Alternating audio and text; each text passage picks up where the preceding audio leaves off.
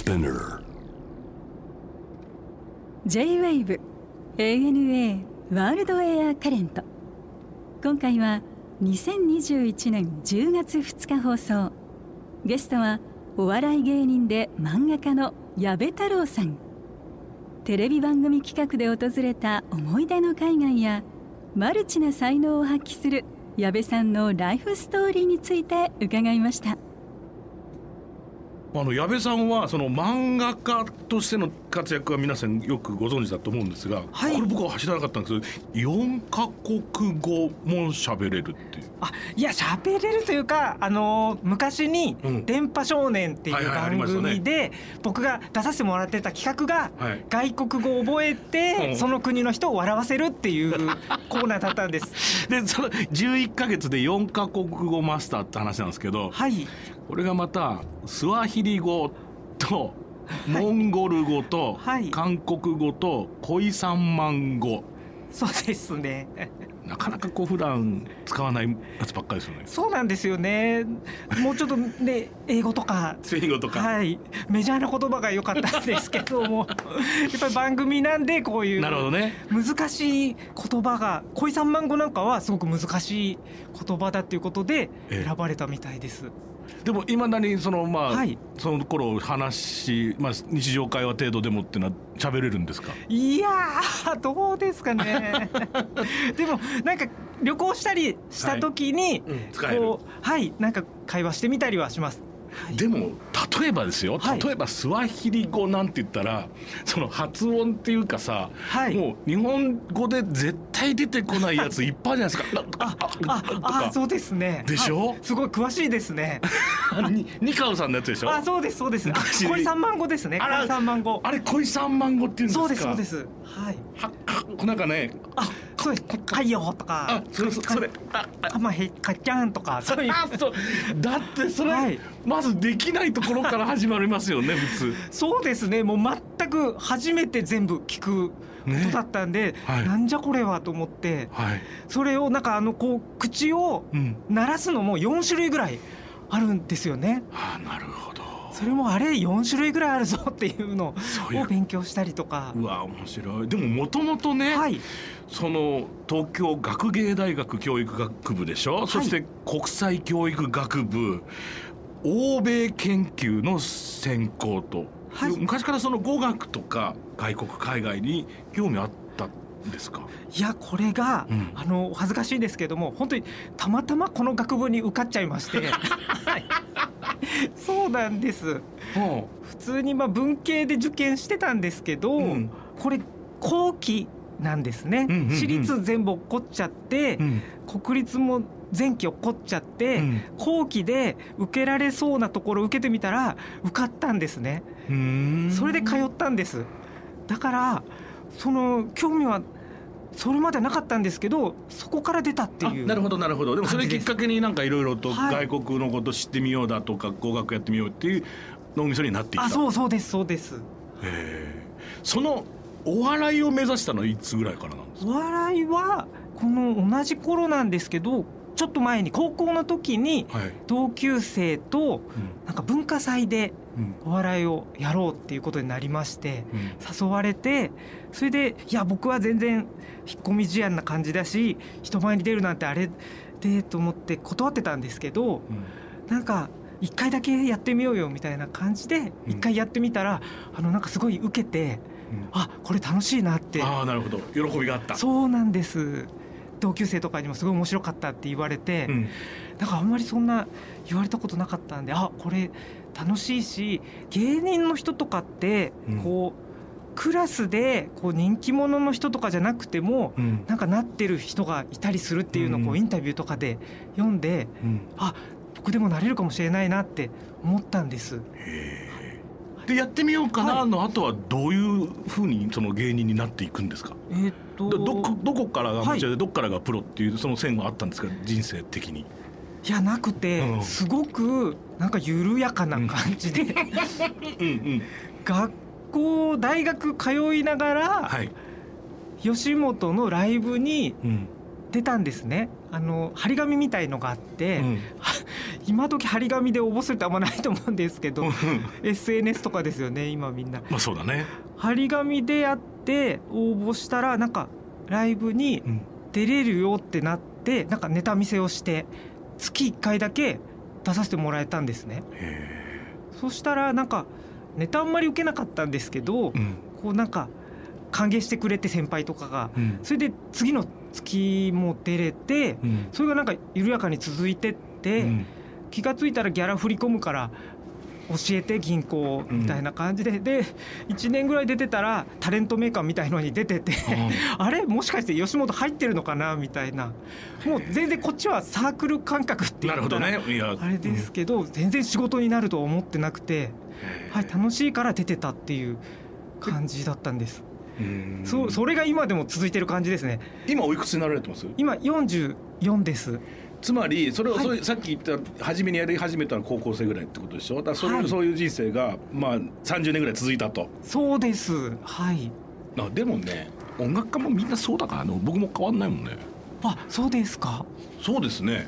こんなことやってみないかみたいな話がプロダクションからあってではい。がついてレコードが出ててみたいなことですね、ああ、なんだか今日デビューしたみたいな気持ちがた なないんですよね。僕の中に。あそうか、はいそうか CD デビューとかもうちょっとあ多分そうですよねね。パキッとデビューだと思うんですよ。そうだねはい。なんか舞台もなんかゆるっと出たし、テレビもゆるっと出て出て、はい。漫画もなんか連載してみますみたいな感じでうん書いたらなんかは出版していただいてみたいな、そうなんですよね。でも共通してるよね、はい。このお笑いの雰囲気もこのはい。漫画の雰囲気もね、やめたろうここにありって感じじゃない要するに。そうかもしれないですね。ひょうひょうとして。はい。それとなんとなくはい。今になってきてるっていうのはなかなか。本当になんとなくなんで。素晴らしいな。な流れ着いたって感じです。う。ん素晴らしいですねさてまあいろんなところ行かれてると思うんですけどまず印象的な旅先としてモンゴルを挙げていただきましたがはい。これはどんな旅だったんですか？これはあの電波少年っていう番組で、モンゴル語を勉強してモンゴルの方を笑わせるっていうはい。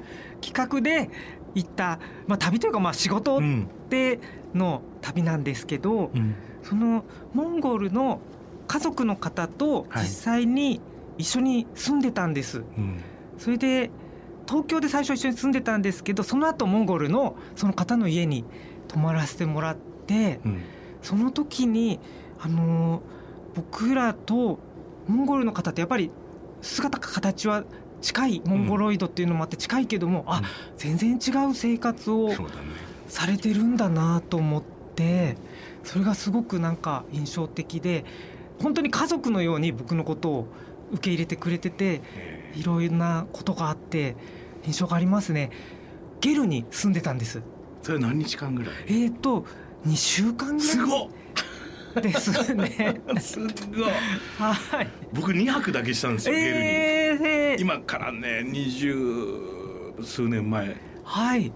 あじゃあ同じ頃です。僕も20年前ぐらいなので。あそうですか。はい。いや僕もでもね今もう一度今まで行った旅に出たところで行きたいって言ったらあのゲルに行きたいです、えー、まずあそこに行きたいです。はあ。すっごい好きでした。とか印象的でしたね。やっぱおっしゃる通りで、はい。全く東京のライフと違うじゃないですか。違いますね。真逆ですよね。はい。でまあもちろんウランバートルのね市内に住んでるともうちょっと都会的な生活あるだろうけれど、はい。そのいわゆる遊牧民として暮らしてらっしゃるあの生活ははい考えられないよね。そうですね本当にあのゲル自体が組み立て式っていうかね。移動できるんですそよねね。だから本当最小限の持ち物で、うん暮らしてるっていう、なんかその身軽さにすごくなんかああこうやって生きてもいけるんだなっていうのも感じました。そうですよね。でも羊と共にあって、はいで僕が泊まったところは。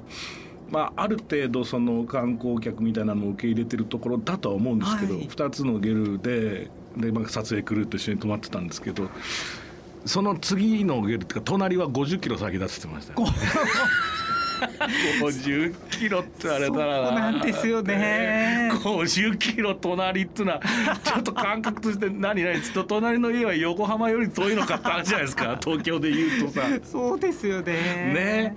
だそんな中ででもあの日見たあの夜の星はもう忘れられないんだよね。星はすごいですすねごいですよね、本当に何もないから、うん。もう明るいんだよねま明るい。ず星の明かりで。明るいんだよね。でなんか天の川も見えますよね。見えましたしあこれかこれだしそれで流れ星で興奮してるのは初めの34回で、はいはいはい。ね。う。わ落ちた。うわ落ちた。こっちとか言って騒いでんだ。ねほんの10分でしたよね。止めとないですね。止めとないんだよね。こんなに流れ星あるんだっていう。そうそうそう。人工衛星も見えますよね。そう見える。動いてる動いてるっていう。そうなんですよね。だからなんかもう綺麗っていう感覚をちょっと超えちゃって、うん。星がいっぱいあってななんていうかで全然飽きないですよ。飽きないいです。ずっと僕もね草原にはい。バーンって寝転がって空見てました。うん。なんかこうモンゴルの人たちがうんお手洗いにゲルから出るときにちょっと星を見てくるねあってーそう言うんで言ってすってね。だから最初はあそんなに星見るの好きなんだみんなと 思ってたんですけどどうやらあれはお手洗いに行ってるっていうで。川にちょっとだけ壁とか作ってるやあそうですつですよね。はい。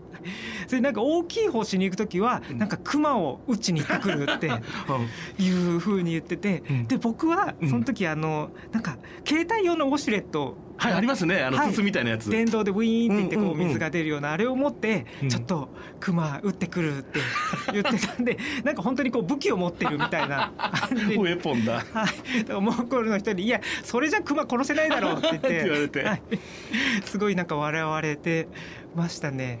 でもやっぱり本当に星とあとはなんか食べ物もすごく印象的であのヤギを飼ってたのを僕が来たからって言って締めてくれて、そうですね。歓迎の気持ちですよねあそうですそうでです。その締め方がなんか最初に皮をきれいに剥いて引いてその上で剥いてなんか大地は神聖だから血で汚さないんだって言って、本当に一滴も血をこぼさずにきれいに剥いでて、うん。あそのなんか大地に対する気持ちが、うん。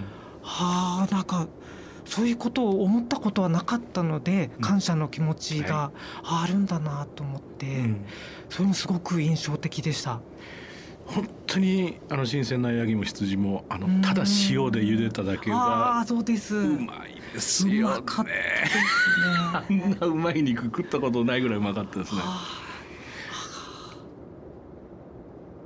ミルクティーも飲まれました。あミルクティー。バター茶というんですかね、はい。ああれも衝撃でした。塩味のミルクティそうでーですねす。はい。甘いの想像して飲んじゃうから。ミルクティーって言うとどうしても日本人甘いのを想像するからね、しょっぱいっていうでもあれもきっと熱くて、うんなかなか塩分取るはい機会がないからっていうことなんですよね。そうですねあれもだんだん慣れましたね。はい。僕は好きでしたけどね、はい。でも矢部さんがおっしゃる通り僕もとにかく忘れられないのはあの川でしたうんこなんですよ もう一回してみたいはあの澄んだ空気の中であの大地を見ながらですねあ川でしゃがんだ時のあの気持ちよさ以後ないですね二十何年はい。で僕も言われたら 星を見上げて。ねやっぱ360度星だったんで、ねその中でするってことはないもんないでねすね。いや本当にねあの開放感とで何しろ綺麗な水と、ね、草草原でもまずそのねおっしゃると地平線が全部こう緑色ではい、360ってのはねまずないもんね。そうなんですよね。あれを一度でも経験しちゃうとなんかちょっと人生観が変わりませんか、か変わりました僕は。うん。やっぱりすごくいろいろ東京であうん。こうじゃなきゃとか、そういうことが全くなくなるっていうかあの瞬間。そうなんだよね、はい。あすごいこういう生き方ってあるんだって思ってなんかお別れする時にうん、お手紙書きたいんですって言ったら「あちょっと遊牧民だから住所ないんだよね」って 言われて近くの学校に出してくれたら子供通ってるから受け取れるよみたいな。そうなんだね。はい。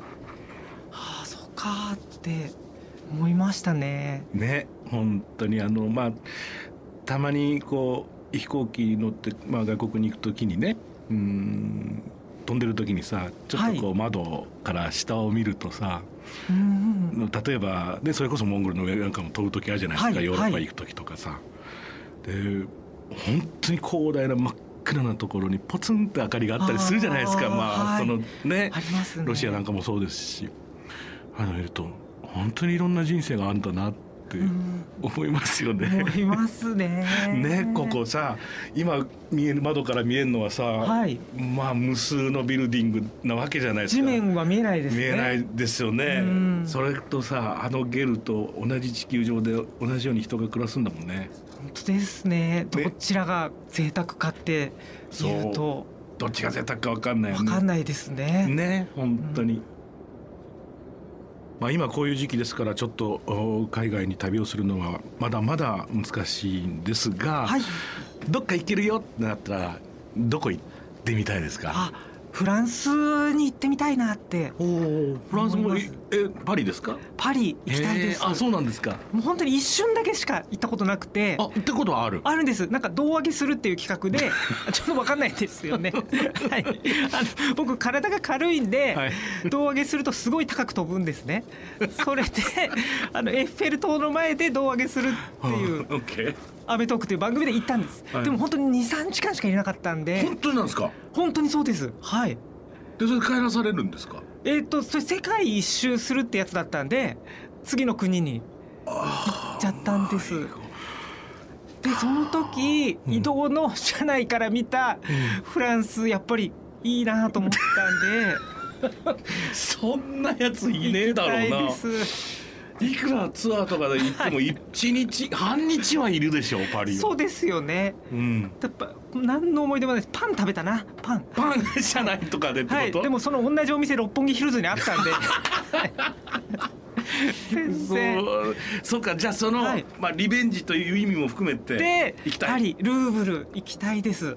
ルーブルはでもマジで1週間ないと全部見られないからあね、れそうですか。一日あ3日じゃ無理だと思いますね。無理ですか？僕は何度か行きましたけど、はい。やっぱり1日行ってもああ今度また来なきゃってなっちゃうからえー、じゃあもうたっぷり。果てしないですよルーブルは。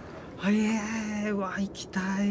いやもう本当にすごい規模ですね。えー、結構美術館僕、うん。あの行ってすごく良かったなって思い出があるんでロンドンに、うんうん。あの旅行で行った時に美術館テートおうはい、とか回って海外で美術館行くとうん。あのなんか日本に来たらすごく並ばないと見れないようなフェルメールとか、ゴッホとかでも空いてて見れますよね。そうですね。あともっとすごいのはほら柵とかがあガラスとかがないから。ないですね。ゴッホ特にあうん。の絵の具のこうさ、はボコボコしたのがもう目の当たりに見える。肉薄して。そうね。近距離で見られるからね。見れますよね。あと撮影も自由だったりそうですね。しますよね。うん。その絵をこんなに独り占めして見れるっていう感じがすごい良かったなと思っうん。て、いや行きたいですねルーブル。いやルーブルはやっぱ僕もいろんな美術館行きましたけどやっぱり、はい。あのすごいですね。まああるからね、まあ、テートもあるけどルーブルは果てしないぜ。僕その時は大英博物館行ってテー。ト行ってナショナルギャラリーとかを もう日替わりで回って、うん。はい。もうとにかく今行かなきゃと思ってうん。だからもうごっちゃになっちゃってますね記憶が。そうだね。でも でもいや美術館はさ特にロンドンは僕も何年住んでるのかな、まあ、十何年いますけどやっぱイギリス人にとっての、はい。今おっしゃったそのミュージアムっていうのは、ーはい。誇りだからね。宝物ってだと思ってるし、うんねやっぱり世界中の人に見てもらうためにはそこにあるわけじゃない、はい。ね、で僕が行った時はちょうど大英博物館は漫画展をそうでしたやか。ってて、はい。こう日本のうん。漫画文化はい。をイギリスの人がこう文化として認めて展示してくれてこんなにもたくさん見に来てくれてるんだと思って。それでなんか大きな本棚があってそこに日本の漫画がたくさんある展示があったんですね。そこに僕の漫画も一冊あってあすごい嬉しかったですね。おめでとうございます。はい。なんか大博物館にこう展示されてるような気がして、はい。いやいやもうそれもすごいことですよ。はい。ね。なんかたまたま行った時期にそれがあったっていうのもなんか素敵だね。はい、はあ、でもやっぱりそれが2019年でその後うん。こういっはたコロナになっちゃったから、うんちょうど行きたいなルーブル行きたいなって思った直後にそうなっちゃったからう、ん。うん、はまた早く行きたいなってですね。思います。漫画家のとしてのデビュー作これが大家さんと僕、はい。もう本当に話題になりました。そして、はい。大家さんと僕これからはい、これシリーズの累計部数120万部だあって。そうそうなんですね。びっくりですよね。ご自身びっくりですか、はいやっぱ正直そうですね。書いたことなかったですからね 漫画。そうだよね、はい。このゆるっと漫画家になられましたけど、はい。そんな中今年6月にまた出された5本が面白いですねこれ。面白かあったですありがとうございます。タイトルが？はい、僕のお父さんっていう。お父さんははい。絵本作家さんだったあ、んですね、そうなんです。これはじゃあちっちゃい時からなんかこうお父さんが家で絵を描いてる人だったんだ。あ、はい、紙芝居とか絵本とかを作ってるっていう。で、一緒に僕も絵を描いてるっていう感じでした。じゃあもうそれが今戻ってきたってことでね結局ねぐるぐるっと一周したんだねそうかもしれないですね。はい、ね漫画じゃないけど、うん絵は描いてたので。そういう意味では絵が描くのが好きなのはお父さんと描いてたからかもしれないです。でしょ？それでお父さんと絵を描いてた矢部太郎少年がいてはい。それでお笑い芸人になってはい。いろんなギャグの世界には突入してはい。それで漫画描いてんだから全部つながってるんですからああそうですね。人生ね。うーん。それで3作目ではい。その原点というかはい。ルーツでもあるお父さんを描かれました、はい。まあお父さん中心ですけど家族のあいろんなエピソードがは書かれてますけど、まあほのぼのと楽しい、はちょっと胸キュンした。はい。いいですね。ああそうですね。なんかお父さんがすごくこうずっと絵描いたりしてて、うん。なんかあのお父さんの人生を楽しんでるなって感じだったんですよね。うん。それがなんかああいいなと思って描きました。まあ玉坂というか、はい。僕もほら太郎じゃないですか。あ だからこの名前のくだりは非常によくわかりましたよ。そのほらあ。は役所とか行った時に必ず見本に太郎って書いあてあるねそうなんですよね。うん。はい、だから役所でお父さんこれで本当にいいんですかって確認されたって。そうそう。僕もずっとその人生だから。ちなみになんで太郎ってお名前に付けられたとかってあるんですか？いやもうねはい。親父一郎。ああでおじさん二郎だったから、はい。もローの。うもうそれでな何何の迷いもないんじゃないですかね。もう息子は太郎だってあもう生まれてきた瞬間に「はい。おっしゃ太郎」ってなってたらしいですね、まあは後から聞きましたけど。あそう。他のアイデアは何もなくですだから。ノーチョイスですよね。そうなんですえ矢部さんの場合は何か僕聞かれました？お父さんが言ってたのは、うん。この太郎の上に勝手になんとか太郎つけてもいいよみたいな話はされて。えそれは何？後々自分で解明していいよっていう余白。はい。だからシンプル太郎にしたよっていうふうには言われました。でお父様が残された余白は考えたことあるんですか？自分で何かしようっていうのは。あそれやっぱりあるんですよ。おありますか？はい。何考えたことあるんですか？やっぱお笑いだからうん翔太郎みたいな。ベタやなそう いやちょっとね恥ずかしいですけどいやでもでもね自覚で矢部太郎結構自覚が良くてうん。超えられないんですよね。で呼びやすいしね言いやすいしそうなんですよねね。あとなんかお父さんの光るって字なんで三則が、うん。それを入れて孝太郎とかも、うん。でもやっぱ超えられないんですよね自覚のなるほど。良さで。じゃあもうもうもういいね。はい。面白い。ありがとうございました。はい。で最後にこれはあのゲストの皆さんに必ず伺ってるんですが、矢部さんにとっての旅ってのは一体何ですか？僕はやっぱり一番面白いなと思うのはいろいろ新しく感じられるうん。ところだなと思ってて、なんかこう生まれたてにの自分になれるみたいなところがあるなと思いますね。こう普通の暮らしだと思考停止しちゃってて大体のことをこう受け入れてるけどああなんかこれもなんか一個一個こう立ち止まって考えられるのがすごく好きです旅で。ANA World Air Current